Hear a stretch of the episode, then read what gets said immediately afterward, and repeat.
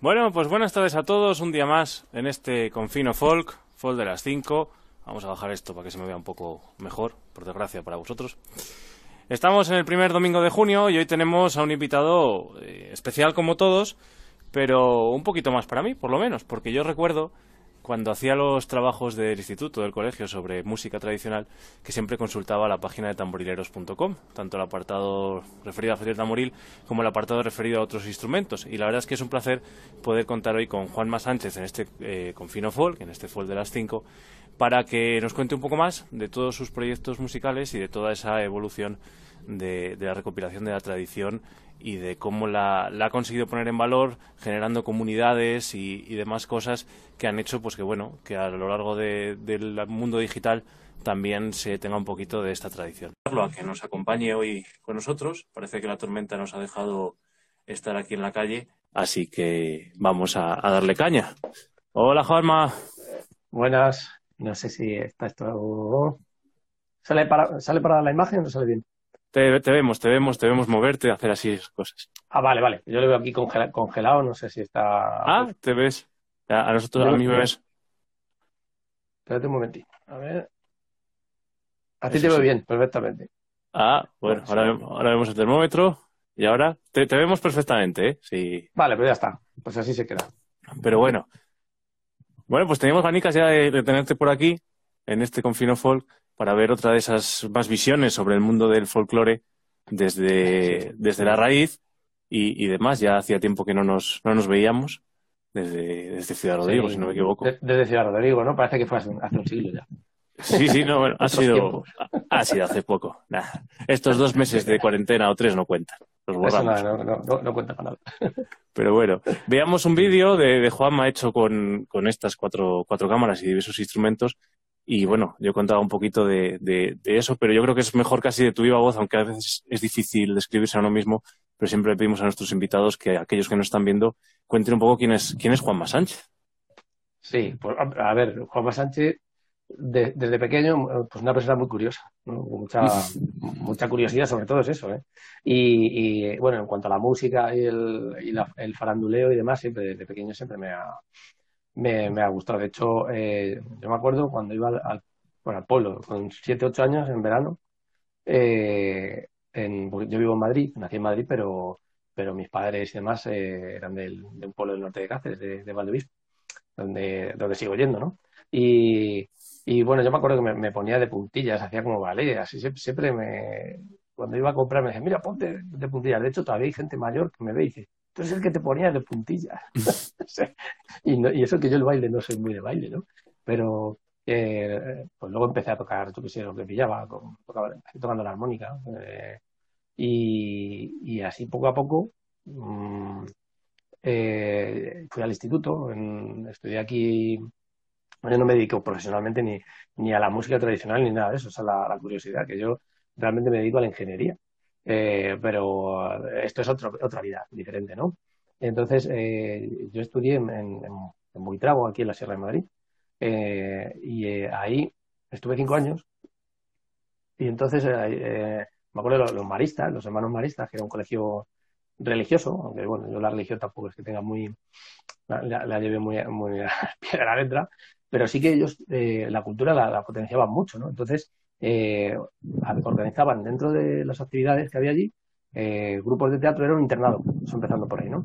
Entonces había mucho tiempo para, además de los estudios, para hacer cosas. Entonces yo estaba metido tanto en grupos de teatro como les dio por comprar un equipo de, música, de, guitarra, bajo eléctrico, batería y todo eso. Pues yo no salía del, del teatro, pues ensayábamos allí debajo en un sótano y, luego aparte hacía teatro y demás. Y a la vez yo ya estaba también, eh, ya me llamaba la atención la música tradicional con 14, 15 años y demás.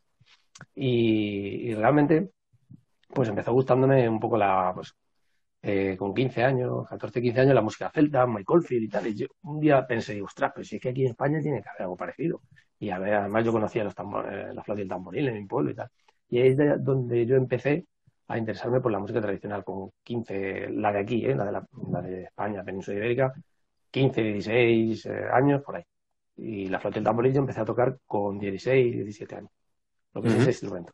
Antes yo tocaba de todo, tocaba la batería, los teclados, eh, todo tipo de instrumentos. Y luego, aparte, mi versión, que esa es la, la, la en el instituto, más teatrera, ¿no? Hacer teatro y demás, pero siempre, siempre, siempre encima del escenario o debajo de él. y, bien, bien, bien. Uy, se nos mueve la cámara. Bueno, pues eso es, importante porque al final eh, a veces pensamos que, esto tiene que venir de familia y no tiene por qué. Nosotros tenemos alumnos que, empiezan incluso con 50, 60 años y dicen, pues porque ahora tengo tiempo y me gusta la dulzaina. Y, entonces, bueno, siempre, siempre se puede pensar en esto.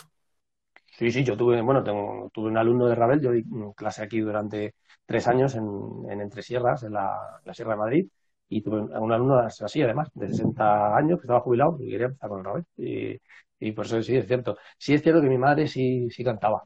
Eh, mi madre cantaba bastante bien además. Luego aquí en, en Alcobendas, donde, donde vivo, está la Casa Extremadura. Y siempre había participado ahí, en, los bailes, en el coro y demás.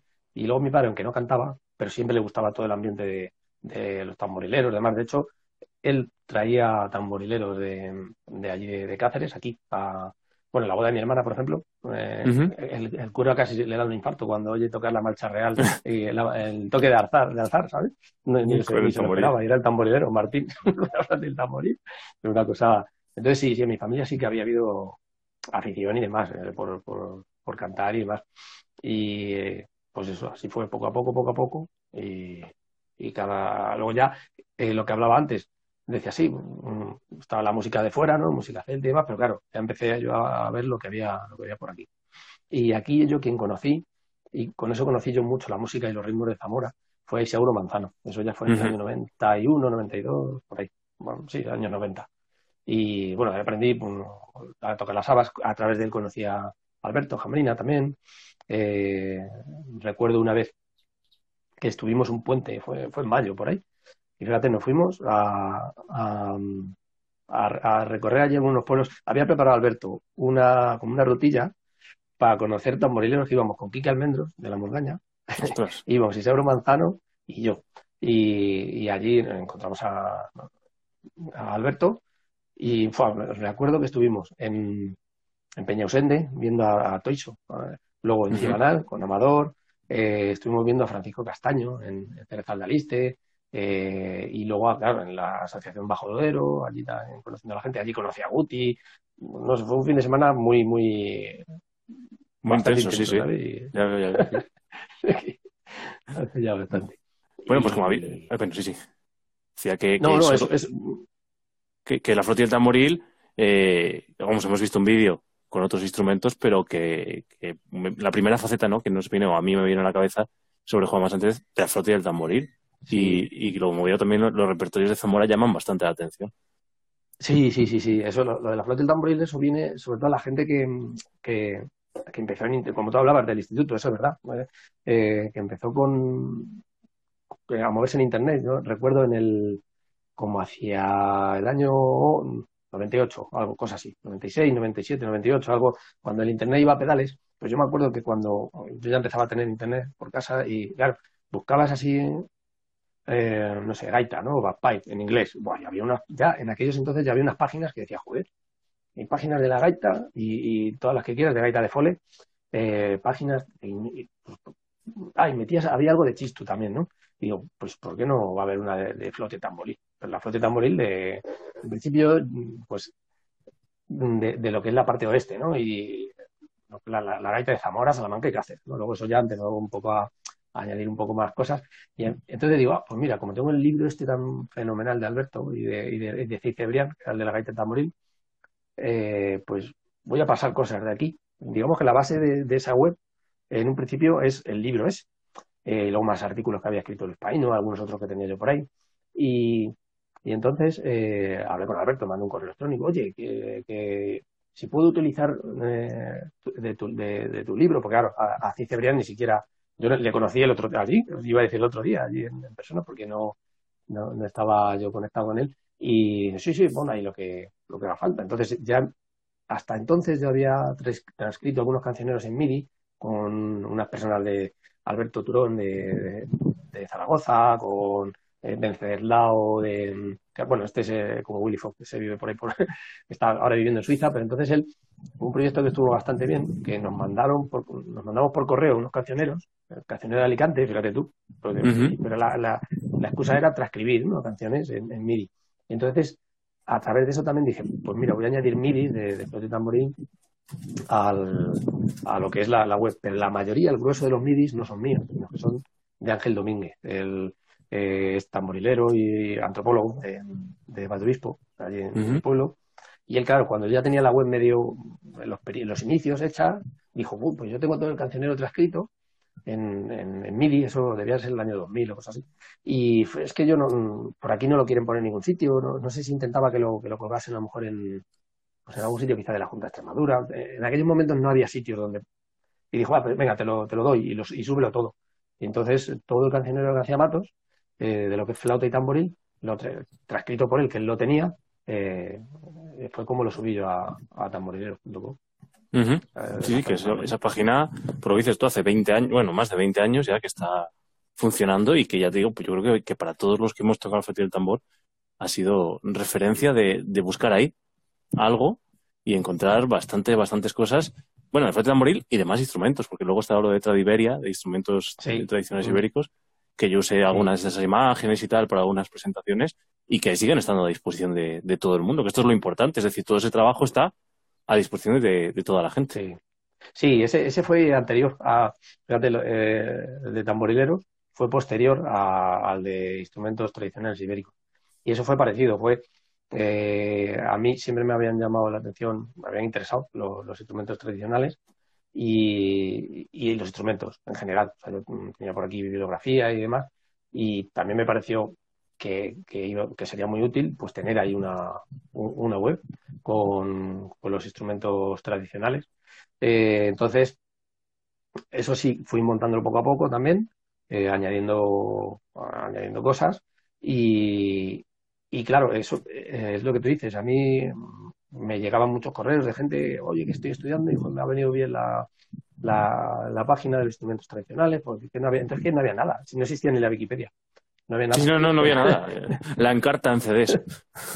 Sí, eso, eso es la encarta. Y me acuerdo que para la de instrumentos tradicionales, ibéricos, estuve hasta en, Udueña. Una vez fui a contacté con Joaquín y me dijo, ah, pues yo tengo aquí fotos de, eh, aparte de, su base de datos, ¿no? Que tenía, que luego ellos editaron en un CD, un instrumentos tradicionales, creo que se llamaba, o algo así, y ahora está todo publicado en, la página de la fundación, pero entonces era también un CD nada más. Pero anterior a eso no tenía, no había nada tampoco. Entonces, eh, para que colgarlo, decía, joder, mira, pues tengo un montón de fotos que nos dio, que son algunas de las que están en blanco y negro, de músicos, de un fotógrafo, no recuerdo el nombre, Kindle puede ser, que ese lo que, lo que hacía es que cuando venían los grupos de, de la sección femenina a, aquí a tocar a Madrid, eh, pues era como el fotógrafo oficial. Entonces, claro, él hacía fotos a todos, daba igual. No, él era fotógrafo, pues acaba eh, de donde viniesen. Claro, con la sección femenina muchas veces venían, la mayoría de las veces, tamborileros, dulzaineros, mm, que sí, de, cada, de cada zona. Entonces, claro, ahí hay unas fotos, tenía ahí un archivo fotográfico que, recuerdo, pues cogí ahí la caja y estuve una mañana entera viendo y, fotografiándolo y muchos de ellos salieron de ahí, de, lo, de lo que hay de los músicos. Luego el resto, bueno, pues eran eh, de instrumentos que tenía yo, o, Luis Paino, porque a la vez luego Luis Paino también montó su web, la de construcción de instrumentos tradicionales. Eso fue más o menos entre los años 2000, 2002, por ahí. Y luego ya llegó la Wikipedia y, mucho más, ¿no? Pero el foro también, el foro de la flauta y el tamboril, eso fue a la vez. Porque... En Yahoo, ¿no? Fue en, Yahoo, no me sé, no me acuerdo. En Yahoo. En Yahoo en sí, empezó primero, primero, primero empezó en un, como en una plataforma que había que se llamaba Melodysoft, que era hmm. un foro abierto y tal, pero luego eso no sé si cerraron, funcionaba mal o qué, y, ya pasó a Yahoo. Y, igual eso fue a la vez, porque yo creo que me parecía interesante que estuviera que estuviera conectada. una, cosa fuese la página web, donde tú pudieras tener acceso a, a lo que necesitaras, y luego el poder compartir. Y eso, yo, eso sí que fue, yo creo, tan importante o más dentro de lo que, de lo que fue, o de lo que es. Digo lo que fue porque eso es pre-Facebook y post-Facebook. Yo esto de los foros, en general, de igual de la temática que sea, eh, está claro que hay... Entonces, eh, puso, puso en contacto a muchos, muchos, mucha gente, muchos músicos de tamboril, como el de la Dulzaina en su, en su caso también. Sí, bueno, y hemos visto, o sea, haciendo recopilación tamborileros.com, dentro de la cual podemos encontrar también lo de instrumentos tradicionales ibéricos, en los cuales podemos ver mogollón de, repertorio, midis, en aquel momento midis, claro, eh, y también fotos y demás. Eh, junto con eso, el, foro que ahora ya está funcionando en, en Facebook, de tamborileros. sí. sí, sí, al final, el de la flor del tamboril. Lo único que yo, al final las redes sociales cambian mucho el, concepto. Ya mató totalmente a a, los foros, realmente, porque el, concepto del foro era más compartir. Fíjate que en las redes sociales se dice es compartir, ¿no? Cuando dice compartir, pero mm, sí se comparten cosas, pero no tanto como en los foros. Sí, yo creo que en las redes sociales sueltas, sueltas tu altavoz ahí y ya, y en los foros era como genero un debate y, quiero que ese debate se alimente. Y había, había hilos súper intensos. había piques y todo. Sí, sí, sí. Claro, y, entonces, eh, claro, se debatía. eran foros como también había menos impactos de, de, mm, redes, de las redes sociales. Entonces, claro, llegabas por la tarde a lo mejor, entrabas en el correo electrónico y eh, una de dos, o entrabas en el foro a través de internet o, te llegaban los correos electrónicos y respondías al correo electrónico. Era como más pausado, podías... sí, sí, sí, sí. No, había me gustas, había que aportar contenido. No, no, eso. Sí, había el que leía, que los llamaban, no sé, tenía un nombre en inglés, pero bueno, eran los que estaban en el foro. Pero bueno, ni, ni aportaban, pero tampoco fastidiaban. Estaban ahí, lo típico, como pasa siempre, ¿no? En cualquier sociedad. Al final, pues hay gente que, que participa más, gente que, que simplemente está aprendiendo ahí. O, y, luego había, eh, claro, había debates, pero bastante potentes, ¿no? de las, tipologías de la flauta, las iconografías, de todo, de todo. Sí, sí, sí. También en los grupos de Facebook, en general, no sí se puede compartir la eh, multimedia, ¿no? Eh, o los vídeos o demás, lo cual está bien, pero al final está dentro de una maraña de, cosas. Es decir, tú, para estar en un grupo de Facebook, es que además estás en Facebook, con lo cual estarás en otros cuantos grupos, más en tu, en tu feed, ¿no? Dentro, de la... o sea, tienen como muchos impactos por todos lados. Entonces, al final no...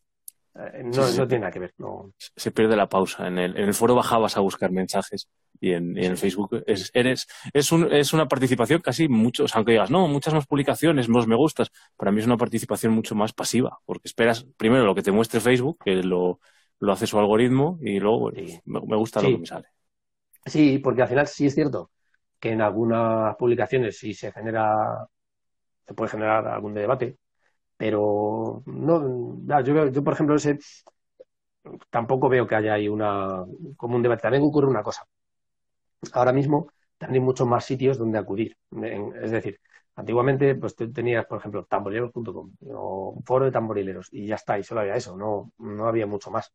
Pero ahora, claro, tú puedes tener eh, la página de los, un ejemplo, no sé si existe, ¿eh? Tamborileros del Rocío, la página de tamborileros de Zamora, el grupo de los tamborileros de la escuela de no sé qué, el grupo de, que eso está muy bien, ¿sabes? Porque al final lo que ha ocurrido es que, que ya esa herramienta se está utilizando de una forma más natural, no es alguien que cogía y ponía un, una web y un grupo y ya está. Y al final es lo que, lo que el webmaster que se decía, no sé si te acuerdas, en las antiguas páginas web, webmaster. no sé quién, que era el que hacía la, web.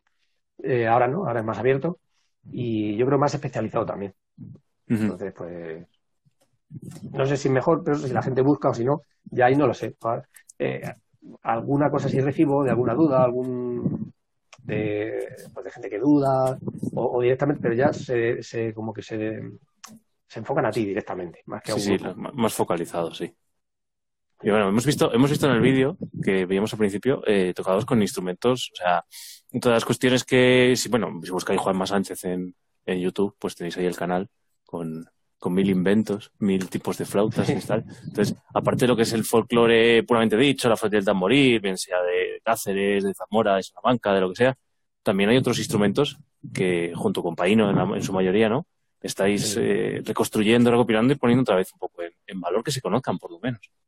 Sí, sí, sí, sí. Eso sobre todo los instrumentos pastoriles, al final. Lo que llamamos una vez, que recuerdo una vez, eh, eh, Paino hizo una exposición en, me parece que fue en Nájera, y, puso en un cartel, lógicamente, en los instrumentos pobres, ¿no? Y ya está, pero pobre no, significa malo. Y, ahí sí que se monta un debate, pues muchas veces que hay quien monta un debate pues, de cosas que no tienen mucha importancia. Porque, ¿por qué se llamaba mm, eh, instrumentos pobres y tenían una riqueza buenísima. Pues, pues lo sabemos que tiene una riqueza, pero que pobres en cuanto a la forma, a la factura, a la forma de, cómo se han hecho. En cuanto al resto, ¿no? Eh, nadie, nadie duda de la riqueza de esos instrumentos, ¿no? Entonces sí, es en, el sentido de siempre nos han llamado la atención tanto eh, los, los albogues o los instrumentos de, lengüeta simple, los rabeles también, en caso de, de Luis Paino, y luego los de instrumentos de percusión, instrumentos muchas veces que a veces si hemos encontrado o, trozos o investigadores como eh, Alonso aquí en, Guadalajara, que ha encontrado algún trozo, o lo ha incluido en un libro, y entonces Luis dice, anda, pues voy a hacer una copia de esto. O sea, hacemos una copia, vemos a ver cómo suena, cómo sonaba, pues es muy bonito, ¿no? Ver cómo podría sonar.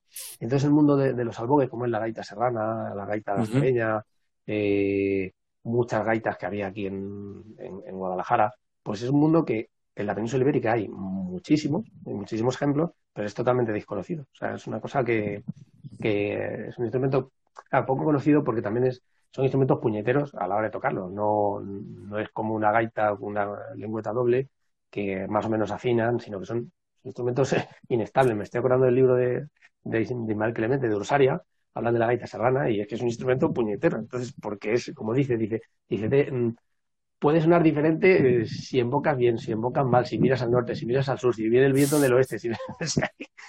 hay que darle un par de... Pero bueno, que eso es lo bonito ¿no? de los instrumentos, que tenga su personalidad. Entonces sí, ahí también tenemos como una línea eh, de cada vez que encontramos algo así, tratamos de, de, reconstruirlo y, a ver cómo suena. Y, luego, por otro lado, mm, no demostrar, porque tampoco hay que demostrar nada con los instrumentos, ¿no? sino ver que con estos instrumentos también se pueden hacer cosas. Esto de, de, Boccherini, por ejemplo, realmente esa gaita serrana es una que yo eh, fabriqué. Es como la original, como una cualquiera que de las que pudiera haber encontrado García Matos, pero simplemente le añadí un agujero más. Y, la lengüeta eh, es lengüeta, es de caña, pero tiene una carcasa de, plástico, como hacen en, las albocas, ¿no? Al final, para que la afinación esté más estable. Poco más, no, no, no, no se le tocó más, porque es importante, eh, si, le hace, si le das un paso al, instrumento para, para poder tocar un poquito, darle algo más de repertorio y demás, que no pierda el timbre. ¿Sabes? Esos instrumentos, además, mm, si, no sé, si les haces el tubo más largo, el taladro con más calibre y demás, pierden el timbre.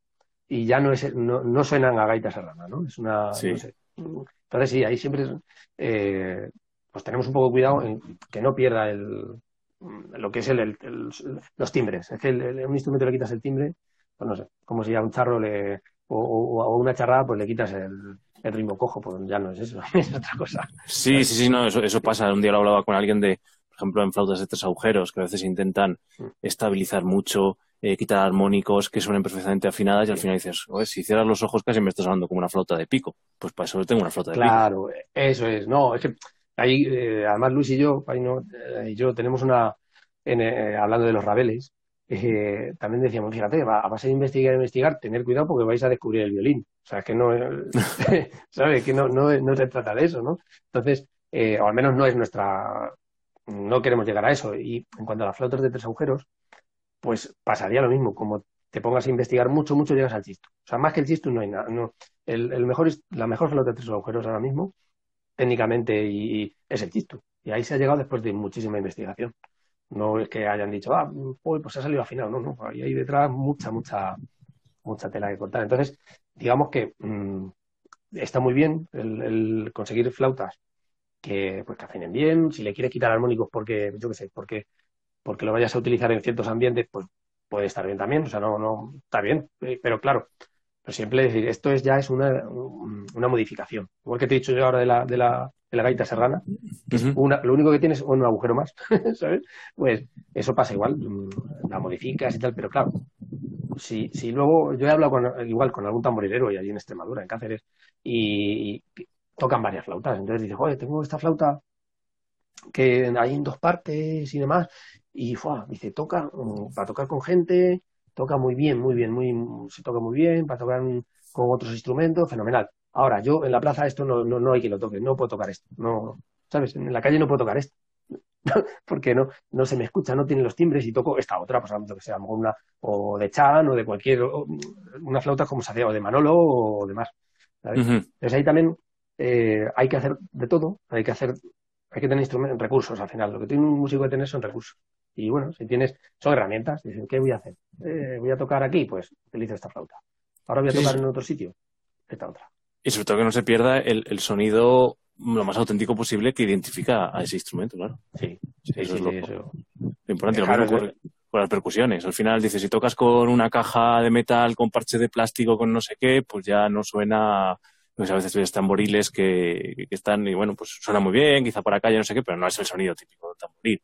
Entonces, bueno, sobre todo, no, sobre todo confundirlo, que es el problema es que mucha gente lo se, confunde a la hora de, pensar que era lo auténtico o que es mejor, incluso. No, eso es, ahí, ahí yo creo que ahí los profesores, eh, ahí tenéis un, o sea, bastante, no sé, no sé si es responsabilidad o no, ¿no? Pero sí eh, inculcar, a la hora de inculcar eh, el, bueno, lo auténtico, un auténtico, sin entrar en esa palabra, pero sí lo que, lo que nos ha llegado hasta ahora, ¿no? Lo que nos había llegado y lo que a partir de ahora, o lo que tú puedes hacer después. Es decir, tú dices, mira, esta flauta es la que nos ha llegado, este tamboril y demás, y esto sonaba así, mira, escuchar estas cintas, mira, escuchar estos CD, mirar cómo hacían, mira, mirar este vídeo que, que nos ha llegado, joder, del año 70, mirar esto, mira, mm, tal. Y ahora mira, tenemos esta flauta, ya imagínate, voy a poner un ejemplo de Manolo, son o de Chan, flautas que ya dentro de ellas ya más o menos afinan para poder tocar y demás, y, pero escuchar la técnica que tenían los antiguos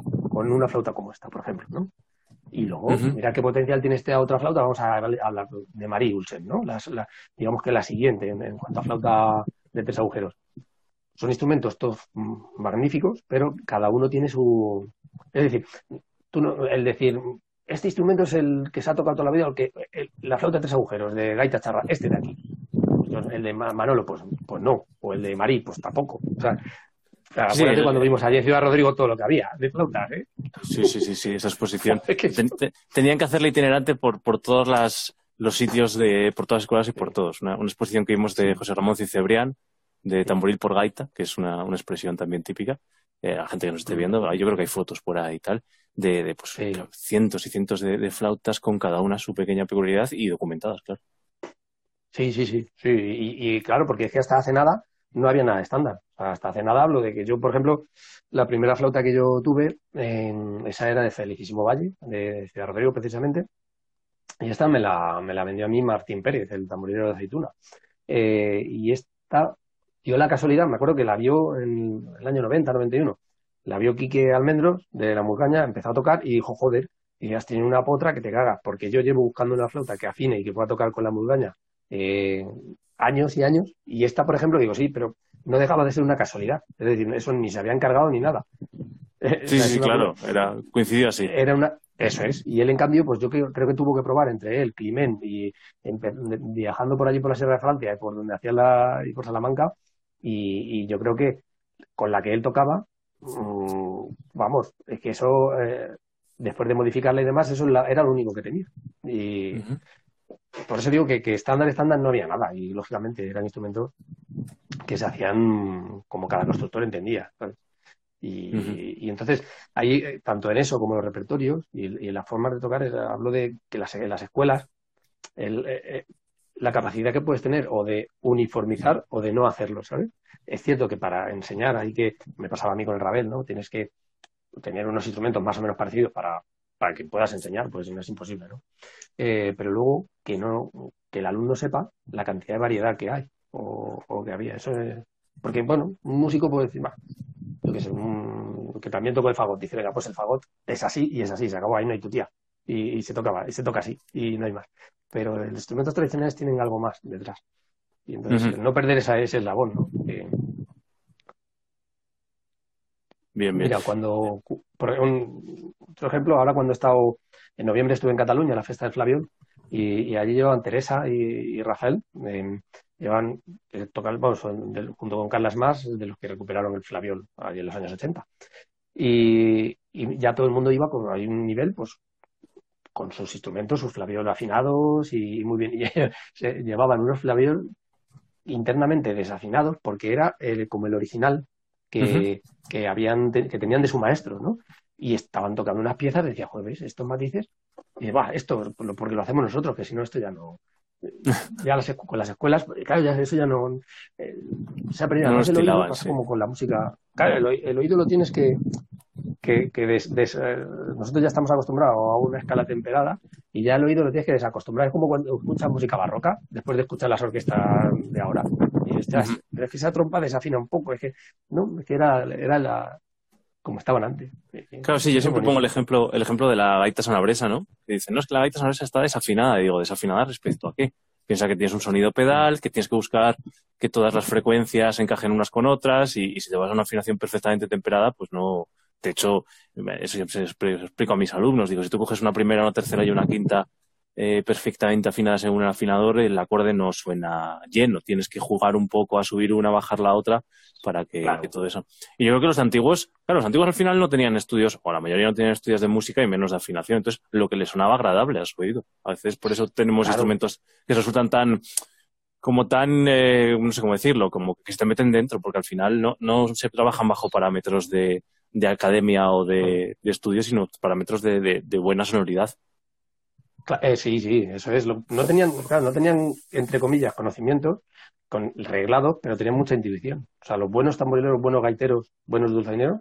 Dulzainero, bueno, sí, el dulzainero ya era un poco, un poquito, en algunos casos un poco más profesional, ¿no? Había algunos que se escribía sus pequeñas partituras a su manera, ¿no? A su manera, ¿no? Pero, pero el, en general los músicos tradicionales y tenían mucha intuición. Entonces tú sabes, decía, ostras, esto, esto no me cuadra. Aquí sabía perfectamente cuando estaban tocando bien, en, temperado para ellos o no. Es como el cantante, pero es que al final es lo mismo, lo mismo. Y claro, muchas veces yo también eh, veo que, a veces hay estudios de no, la gaita de no sé dónde tiene una afinación según la escala griega de no sé qué, de no sé cuál. Eh, yo siempre cuento una, una pequeña historia, ¿no? No, no cierta, ¿no? Que, pues, es una, una, fábula, ¿no? Que le cuenta a los alumnos a veces un poco de, no, es que vimos tal gaita que tiene la afinación que corresponde con el este de no sé dónde, no sé cuál. y ya después de todo eso le dices, no, no, si es que el hombre le cambió el agujero porque lo operaron del dedo y entonces no le, no le cuadraba, ¿no? O no llegaba, o no llegaba a esa nota y entonces le cambió el, el agujero, ¿no? Muchas veces es mucho más natural de, lo, de lo, que parece. eso es así, eso es así. Los instrumentos, además estos que mm, como los albogues y demás, como ya, Paino le llama la escala antropomórfica, antropomórfica donde caigan los dedos del hombre. Sí, no, en principio los, agujeros van donde van los dedos, no, no al revés, en principio. Claro, y, por, mira, por ejemplo, un ejemplo, si alguien, si algún vasco, por esto ya, pero ahora mismo eh, que cuenta la historia, hubiera venido con nosotros aquel día que grabamos a, a, a Francisco Castaño en, en, allí en eh, seguro que hubiera dicho, ostras, mira de dónde salió lo del chisto, porque el hombre no, no mm, tenía puesto un anillo a la, a la gaita porque tenía artritis ya y no podía sujetarla. Y entonces se la puso, pero no tenía nada que ver, lo mismo no había visto un chisto en su vida, no lo sé, ¿sabes? Pero él se lo puso porque ya no podía sujetar la, la gaita. Y ya el charro de cerezal ya le, pues, tocaba a duras penas. ya, ya, ya. Hay muchas, claro, hay muchas cosas que, que esto por qué será o por qué no. Pues el caso del chisto está claro, ese anillo pues está para, para poder sujetar bien y poder utilizar el meñique y demás, ¿no? Pero que luego al final el músico tradicional se busca la vida y añade o pone o quita, es como, como los dulzaineros que, claro, compraban la dulzaina de llaves porque era lo más, tenían dinero y era lo mejor, pero lo cogían y con los corchos cogían y trabucaban todas las llaves porque no las usaban. Sí, además, además molestaban y se iba el aire por ahí. Claro, por eso las, tapaban con los corchos y fuera. Sí, sí. Además, mira, estaba antes ahí escribiendo un poco y tal, ¿no? Eh, y es que también estas las cosas que yo creo que es muy importante que la gente vea que, la tradición surge de un proceso de, ensayo y error y también un proceso de, propia vivencia, ¿no? Eh, hablaba antes de, de mm, gente, de lo que son los grupos de, folk ahora que están en, en, escena y tal. Digo, está muy bien que alguien coja una canción, incluso la estudie y demás, pero si no vas a conocer cómo es esa fiesta o cómo, es que esta canción parece que aquí tiene un compás de 5 por 4 porque tiene un tiempo de más y entonces seguro, ¿no? no es que simplemente allí tenían que dar un golpe con las castañuelas y como no llegaban a dar la vuelta, pues, pues lo daban de más. Entonces, yo creo que es muy importante también entender ese proceso de, de, lo que decías tú, este señor le puso un anillo porque es que había investigado, no coño, porque tenía artritis y no, no le llegaba el dedo. Que sí, sí, sí, sí, sí, sí porque al final el la, cultura tradicional, da igual que sea instrumento, que sea música, que sea arquitectura, da igual, gastronomía es utilitarista, es decir, tiene que cumplir una función. Esto está clarísimo, no... Eh, de hecho, ¿cuántas veces estamos viendo que, se pierde una función, de, o sea, se pierde la función en un pueblo y se perdió la música? O sea, se pierde la danza y se ha perdido la música. Se, se, pierde la romería y se perdió. O sea, es así. Y entonces, va, va, va junto con la función. Entonces, al final, como ahora estamos viendo lo de la con el folk y demás, que digamos en los grupos de folk lo que se busca es una estética, mm, la que sea, ¿no? Eh, al final se, se, extrae, como pasaba con la música clásica, falla también, eh, eh, bebía de, las fuentes de, de, la música tradicional y de, del flamenco, de lo, da igual, no, no sé, Chueca bebía de la música de, de, Madrid, que al final ellos cogen esas, esos timbres, esos, esos sonidos y los mm, y con eso cocinan, su música está muy bien. Eh, y lo otro es eh, la música, digamos, hay, hay música eh, de escenario y la música a pie de calle. La música a pie de calle, pues esa está cumpliendo la función. La función tradicional, ¿eh? porque el escenario también la cumple, lógicamente pero ya es una visión más con más estética, eh, más de más estética que eh, lógicamente pues para mira esto es lo que he hecho he hecho estas canciones o estas melodías os estoy haciendo bailar ahí abajo con lo cual estamos todos fenomenal eso es. Y la otra en cambio es una función más mm, no, sé cómo llamarlo la, la, otra función más primigenia. Cuando tú estás bailando un paloteado en un pueblo es que mm, realmente mm, es ese paloteado. digamos, lo importante es el paloteado, no la música que está sonando. Sí, sí, sí, la música es, un instrumento, o sea, es un instrumento nunca mejor dicho para, para de hecho puedes, puedes, puedes cambiar la música, pero el, es lo que dices tú, si desaparece el paloteo, la música no tiene sentido que la toques en ese momento. Si está bailando el paloteo, puedes cambiarle la música porque el paloteo está. Yo invito a los grupos de folk a que se cojan, eh, bueno, este verano va a ser difícil, pero que se cojan el, el, coche y que se vayan a las fiestas de los pueblos, independientemente de la melodía que suene, pero que vean cómo se vive esa, en los que queden claro esa tradición allí. Sí, sí, porque cambia, cambia. Porque a mí me ha pasado, ¿eh? yo soy el primero. Yo aquí eh, he participado también en el mundo del folk, aquí en Madrid, la, eh, cuando estaba en la, en la taberna de Elisa, en el 94 y demás. De hecho, se, se, hizo un disco allí y, ahí había una flauta y tamboril grabado y ese, la, metí yo, ¿no? En, dos temas. Y entonces, eh, por eso digo, conozco, conozco los dos mundos, ¿no? Al final.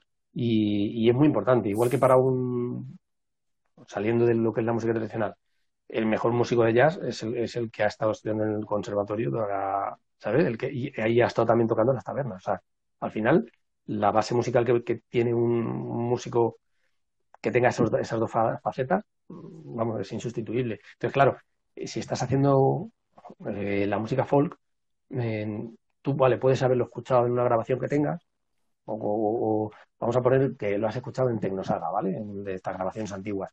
Y además has leído el libreto y, lees y sí, pues esto se bailaba con un paloteado. Pero ya te lo estás imaginando tú, no lo has vivido, ¿no? Y ya, bueno, pues tú ahí, a partir de eso, imagínate, creas una, un tema de, de folk. Pues, eh, digamos, eso ya va para un público. Incluso cuando tú haces un baile en el escenario, ya sin entrar en el folk. Yo, dentro de que yo el baile no, no soy, de, no soy danzarín, pero tú cuando, cuando estás haciendo un baile tradicional en el escenario, realmente estás evocando algo, no, no, no estás haciendo el baile que se hacía los domingos eh, hace, ¿sabes? Eh, lo evocas, pero no, no, no, no es imposible que tú puedas bailar, lo primero, con el ansia que podían ir a bailar esa gente un domingo por la tarde, porque no tenían otra cosa.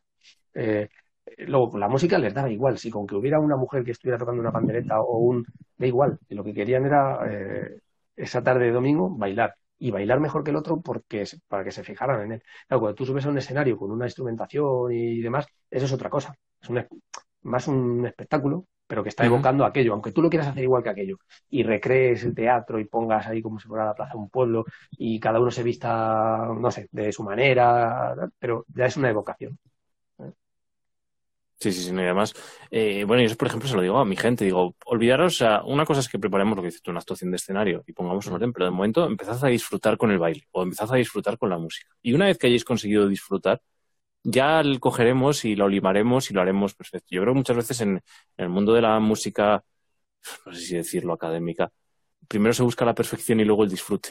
Y yo creo que a veces es, es un error el decir, no, no, tú primero pégale golpes a, a la caja, disfruta con ella. Ahora vamos a, ahí era la parte técnica y ahí la parte profesional. Yo recuerdo una vez eh, eh, intentando esquiar, ¿no? Que decía, estaban dos monitores de esquí debatiendo. decía, no, les cojo, les pongo el pie, les explico, les... Y decía otro, yo primero los tiro a los críos por la, por la montaña. Que, que cojan las sensaciones de la nieve. Y cuando llegan abajo, ya saben cómo es la nieve, ya saben cómo es quedarse. Sobre eso, trabajo ya que si el pie va para adentro, que si va para afuera, que si lo apoyo, que si no sé qué. Pero primero disfruta de la nieve y conócela, ¿no? Pues yo creo que aquí es un poco igual, que la gente vaya a las romerías y baile. Y luego ya si eso que, se ponga a, perfeccionar ese baile, ese disfrute. Sí, claro, claro, porque y con la música igual, siempre sí que eh, antes la gente, eh, ¿cómo aprendía? Pues, pues, pues, mira, aprendiendo, mm, los que estaban en los pueblos, pues pegándose al tamborilero cuando iba, o, se ponían al lado y escuchando, y luego durante la semana, como decían muchos mayores, ¿no? Eh, no, no, yo luego cogía y cuando estaba por ahí con las cabras, pues, pues estaba le, empezaba a dar ahí a, una lata y yo qué sé, y si podía hacerme una flauta me la hacía, y si no, pues simplemente silbaba o cantaba y, le iba dando la lata, pero, pero ya el tambor le iba cogiendo. Luego si veían que, eso funcionaba, mm, iba bien, pues cuando ya el padre a lo mejor decía, venga, pues el padre sí, o decía, mm, a ver si te enseña este hombre a tocar la flauta o, que vaya contigo, pero eso era así. Pero primero el chaval tenía que gustarle, ¿sí no? ¿De qué? Sí, sí, sí, no, de nada. Y luego, claro, y es que además, eh, yo ahí siempre, siempre lo cuento, pero es que es una cosa que me, hablando con el tío Manuel de Cerezal de, de Cerezal de Este, ¿no? Cerezal, de las Urdes, eh, eso fue hace tres años por ahí, eh, que es el, ahora el tamborilero, el más mayor de, Cáceres, y estaba en una, fiesta con él, allí comiendo, y, había otros tamborileros por ahí tocando, gente de, gente llana, no eran tamborileros que los hubieran llamado para tocar, sino que allí en las Urdes, por ejemplo, cuando se juntan, pues juntan unos pocos allá a tocar y, demás. Y él lo estaba escuchando y además decía una cosa que se dice en los conservatorios. Tú, en los conservatorios te enseñan a solfear para luego tocar bien el instrumento, ¿no? Pues este, fíjate que decía, decía, mía, Juanma, así que para, para tocar bien, primero hay que cantar bien. Dice, porque si no se toca a bulto, a bulto. Dice, eso no puede. Tú mira, escucha, escucha, como que tocan a bulto. Entonces, yo las grabaciones que tengo, hay alguna eh, por ahí de él, eh, primero, antes de, ¿qué, vas a tocar? Pues el Manolo mío. Y te empieza a cantar primero el Manolo mío con el tambor Manolo, y luego ya mete la flauta. ¿sí? Y es cierto, y es que, fíjate, sin saber, sin él haber pisado un conservatorio, está utilizando la misma técnica que, se utiliza en, las escuelas de música, el conservatorio, el solfearlo. ¿sabes? Sí, sí, que primero te, que primero te suene en tu cabeza y luego lo, lo lleves al instrumento. Sí, sí, sí. Pues eso es importante que la gente también escuche mucho. Y es que eso páginas como tamborileros, los foros mm. y tal, que la gente, o sea, ahora mismo encima con internet. Es que hay. Eh, el problema también es mm. que no hay filtro y hay veces que escuchas cosas que, que no tienen cierto, cierto rigor. Pero bueno, prefiero, a veces, prefiero a veces que escuchen de 10 cosas dos que estén mal a que no escuchen ninguna. Mm. Sí, sí, la, gente, que la, gente, que escuche y que cante y que, y que, y que vaya a bailar. Es importante porque, porque tú le puedes enseñar. como Yo, de hecho, vuelvo a cuando estaba aquí dando las clases de Ravel, recuerdo que un par de clases o tres, no, les hice una copia además de, de unos CDs de, de, unas grabaciones que tenía yo de, de Ravelistas que ya se habían agotado, ya no estaban mm, por ahí. Y, claro, para escucharse cuál es cuál era el, es el aire del Ravel, porque por mucho que tú le enseñes las tres posiciones o las cuatro, con la flauta de tambor pasa igual, pero claro, ese, el, el, aire, el golpe de arco, que en nuestro caso sería el golpe de tambor y, demás, eso lo tienes que escuchar. Y pues al final es que pues, es cómodo o, como alumno decir, ah, ¿qué me tengo que aprender? Pues venga, aprende esta J te aprendes esa J, como me la dice mi profe, pum, pum, pum, pum, y ya está. Pero dice, mira, pues así la tocaba, imagínate, el tío París.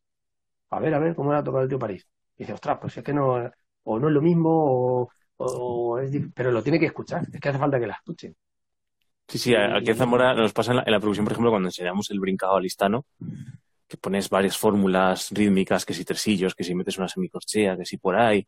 A veces me ha pasado algún alumno, ¿no? Que venía de conservatorio y tal, ya, pero lo que tocas no es exactamente lo que está escrito. Y digo, ya, ¿y cómo escribes lo que tocas? O sea, tienes una guía, pero luego tienes que darle ese, ese pequeño toque. Es, ponía otro día el ejemplo de las danzas de paloteo, ¿no? Si la escribes en una partitura, luego la vas a tocar. Si la tocas con el metrónomo, no hay Dios que lo baile. Tienes que estar constantemente ajustándote. Y, y, en los toques y en las canciones pasa igual. Es decir, mira cómo te la explican y tal, pero luego escuchará cómo se tocaba en ese contexto para darle ese, ese pequeño aire. Sí, sí, el duende, ¿no? Que dirían los, Sí, es, es que es lo mismo, porque, y es más, digamos que eso canta enseguida en el baile. como, sobre todo, gente que está acostumbrada a bailar de toda la vida o que ha aprendido los mayores, como te pongas a tocar, tú te crees que estás tocando lo que ellos te están pidiendo, eh, ellos enseguida te dicen, esto no es así, porque no, lo pueden bailar. O sea, ese es el mejor filtro que hay. Como ellos lo puedan bailar, es que mm, va bien. O sea, por lo menos de ritmo y, y demás. Y, de compás, es lo que tú decías. Eh, pero de, como no sean capaces de, bailarlo, pues ahí hay que pasar algo. que no. Sí, sí, sí. Yo siempre digo lo mismo. Digo, no le digo a, mis alumnos de baile, les digo que, bueno, que estaría bien que tocaran algo, que cantaran, por lo menos que cantaran. Mm. Pero a mis alumnos de instrumento le digo, ponernos a bailar, aunque sea mal, pero ponernos a bailar. incluso con vosotros mismos tocando. Siempre se lo recomiendo que todo el mundo se meta en el baile y, en el cante, sería lo suyo. Pero bueno, cantar al final todos lo hacemos porque si somos capaces de hablar, somos capaces de cantar. Mejor o peor. Mm. Y bailar realmente también, si es capaz de caminar, es capaz de, bailar. Sí, pero al final parece como que el, el movimiento, el, el, movimiento da como más. Claro, para bailar te tienes que echar a bailar ahí delante de gente, como quien dice, para tocar también. Pero como que el baile, hay muchos músicos, a mí me pasa, ¿eh? yo bailar, pues, últimamente bailo algo más, alguna vez, pero yo tampoco sé, no sé bailar. Yo no puedo, puedo hacer tres pasos de una, de una jota o de un, o de una rueda. Este, bueno, ya, ya, es, ya es bailar. Pero ya, ya, ya, vas ya vas participando, ¿no? Pero sí es cierto, yo cuando, lo he hecho sí que me gusta. O sea, porque y además sabes de dónde sale el ritmo, ¿no? Y dices, ostras, claro, pues, claro, ya aquí sale el 5, o de aquí sale el 10, porque mira lo que están haciendo. Pero como poco fijarte en qué están haciendo, y, o las vueltas que van dando, en vuestro caso las culadas, o eh, los giros. Ese es el.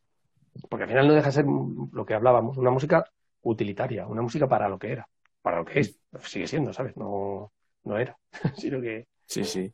Y que la gente se siga juntando. Si es que también pasa eso a veces, que, que yo siempre se lo digo a los, se lo digo a los alumnos, ¿no? A veces me dicen, va, tal, digo, mira, la, les digo la broma siempre, digo, anda, nueve meses aguantándome en clase para al final merendar, lo podíamos haber hecho al revés. Y, y al final es importante que la gente también genere esos espacios de, de juntarse, de decir, bueno, vamos a quedar, eh, yo qué sé, en la, bodega de no sé quién. Sí. Eh, fuera de clase, fuera del entorno eh, estructurado. Y yo qué sé, que, que sea toque, que, que sea baile, que, la fiesta del pueblo, pues, pues sí, la, la, misa tocará no sé quién, pero luego vamos fuera a la romería y que baile todo el mundo. ¿Y qué más da como baile? Eso es. Eso es, eso es. lo, que, ocurre que, bueno, el, el, al final pesa mucho como en las romerías y demás. me imagino que dependerá también de los lugares. Pero eh, no sé si allí pasa, el que se ve que ya como que la música tradicional como que se va sustituyendo por nuevas músicas que no tienen ya nada que ver. Por lo menos en algunos casos sí está pasando, ¿no? Yo sabía que en el, caso de Extremadura, en algún sitio, pues se mete el flamenco y tal. Hay gente que ahí como que se, se quejan de eso, ¿no? Que se pierden las manifestaciones culturales propias en alguna, en alguna romería, alguna cosa, porque te meten, no sé, un altavoz con un flamenco ahí o, o no sé. Eh, digamos que eso es difícil también. Eh, el, mantenerlo. Y en Zamora igual es más fácil, porque hay más, más afición en otros sitios. En Madrid, aquí es totalmente diferente, aquí es otro rollo. No, mm, digamos, claro, aquí se oye más hablar del folk, porque el folk es, eh, yo creo que es una, mm, es una estética eminentemente urbana. Es el folk, el folk no va a salir de un pueblo. Ha llegado después, a lo mejor, y han hecho grupos de folk. Sí, sí, claro. No, en un pueblo, ¿para qué? ¿Para qué? Si no, cambien en ciudades como Madrid, desde los años 80 y algo, eh, al juntarse gente distinta, con timbres distintos, en Barcelona también, ¿sabes? Eh, digamos que es una, son unas estéticas de, ciudad, de, lo que es el, folk como tal. Eh, creo yo, vamos, yo así lo he visto aquí. Y porque mm, mm, esos espacios de baile no se dan. En hablo en Madrid como capital o en todo el ámbito eh, del cinturón, ¿no? ¿no? No hay una bodega, no hay un sitio, quitando las casas regionales, que esas son las que aquí han aglutinado esa lo que es ese el, folclore y demás. Claro, la Casa de Galicia aquí hay una muy potente, ¿no? Con la gaita y demás. Y luego ya te sales a los pueblos y muy poco. O sea, hay gente recuperándolo, como pasa aquí la sierra y, y demás, pero es, es diferente, es diferente. Sí, sí, ya hablamos casi de lo, que te has dicho de recuperación más que de conservación. Es decir, no estaba y tenemos que rascar para. Es un trabajo casi de, de, arqueología musical más que de simplemente de, conservarlo. Y de hecho, eso ahora mismo con los, cancioneros de García Matos, de, aquí de Madrid, de la, el cancionero de la provincia de Madrid, son tres tomos. Y fue de ahí, tela, ¿eh? Es que muchísimo, claro, sí, sí. Sí, sí, sí. Y él ya en el año, eso lo recogió en el 50 y cincuenta y tantos y demás y ya decía, dijo, esto se está perdiendo, ¿no? No es como el típico folclorista que dice, esto se está perdiendo y, no, y jamás se ha perdido, ¿no? Pero aquí sí, aquí sí se da ese caso porque, claro, por la comunidad en sí, la ciudad al final se, se, come todo, ¿no? Y bueno, ahora ahí andan Ursaria y demás recuperando, tirando de, no solo de la parte de García Mato, sino también en grabaciones que hay de, Chema Fraile y, demás, que estaban ahí, y están ahí, en el, incluso en Madrid, en el mismo Lavapiés, ahí había eh, manifestaciones folclóricas de, y están grabadas por Chema Fraile muchísimo, hay mucho, mucho, mucho. Pero la estética que, em, digamos, al no haber un ámbito para bailarlo o para, mm, como tú dices, una bodega o no sé qué, mm, surge lo que es el folk, ¿vale? Es, es otro, otro concepto diferente y luego Madrid también ocurre que no tiene provincias. ¿Sabes? No es como, como dice, bueno, sí, Madrid es muy grande, pero bueno, menos mal que tiene la provincia de al lado, la de alrededor, que es la misma comunidad autónoma, ¿no? Entonces todo eso ahí se está potenciando. No, es un, al ser una entidad uniprovincial, pues aquí mm, está como todo mezclado. Ya, ya, ya. Y que bueno, que es distinto, es otro Sí, sí, sí. Y que la gente, bueno, si se lo dices tú, si es que cancionero del año 50, pero que había muchas manifestaciones de cultura tradicional en la sierra, no sé qué, con influencias de, las, de las, provincias que tienen al lado. al final, Madrid no, er, no era una burbuja que no llegaba al. Eh, era como cualquier otro sitio. Luego creció, luego cambió, lo que sea, pero, pero el origen es el mismo. Igual, igual, igual, igual. Y de hecho, eh, sigue, siguen manteniéndose algunas tradiciones en la sierra y demás, y luego lo, aquí estaban los guitarreros, por ejemplo, o los que de, la zona de Montejo, y, son manifestaciones que, estaban los zambomberos de Colmenar, pero Pero al final aquí es más fácil que eso se pierda en el sentido de, no tener cantera, ¿sabes?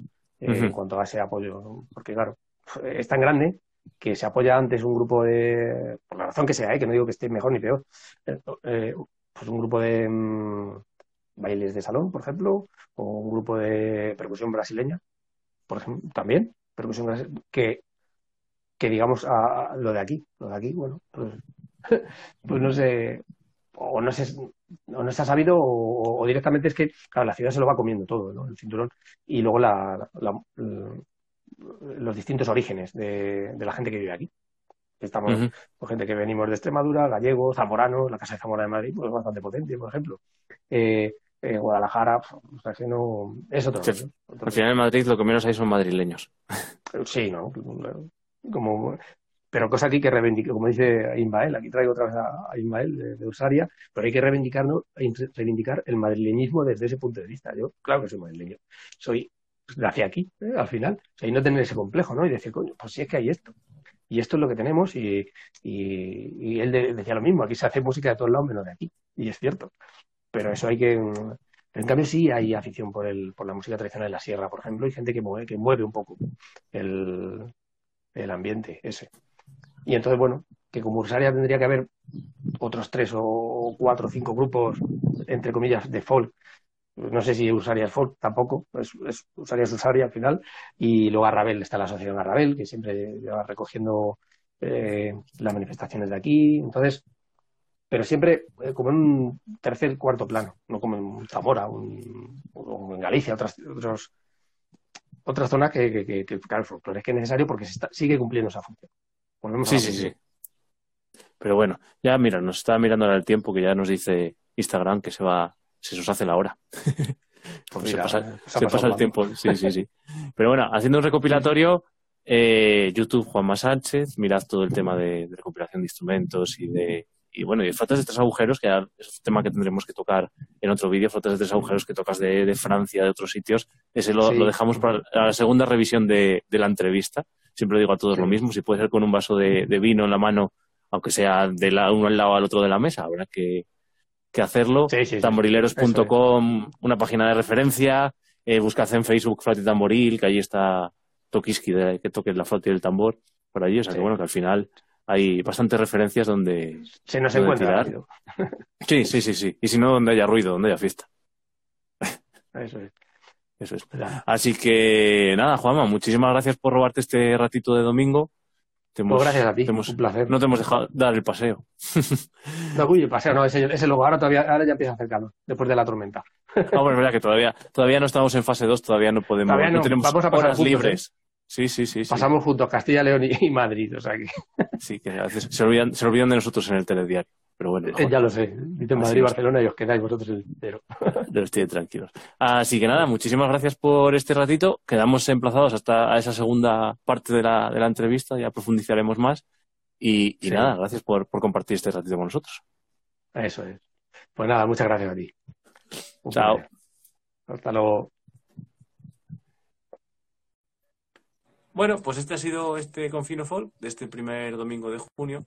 Ya os digo, Juanma Sánchez, una persona que, que como nos ha podido contar, ¿no? se metió en el mundo del folclore ya a una edad temprana, pero bueno, no, de niño, y que bueno, a través de esas páginas, de esos proyectos de foros y demás, pues ha sido capaz de, acercarnos la cultura tradicional a, todos los demás. Quedamos en la segunda entrevista en la que conoceremos mucho más y nada, ya sabéis, en una semana publicaremos otra entrevista en directo y eh, ya sabéis que en el canal de YouTube pues podéis ver la recopilación de las anteriores entrevistas y estamos preparando también un, podcast para que todos aquellos que no puedan verlo directamente en el móvil pues puedan escuchar todo esto.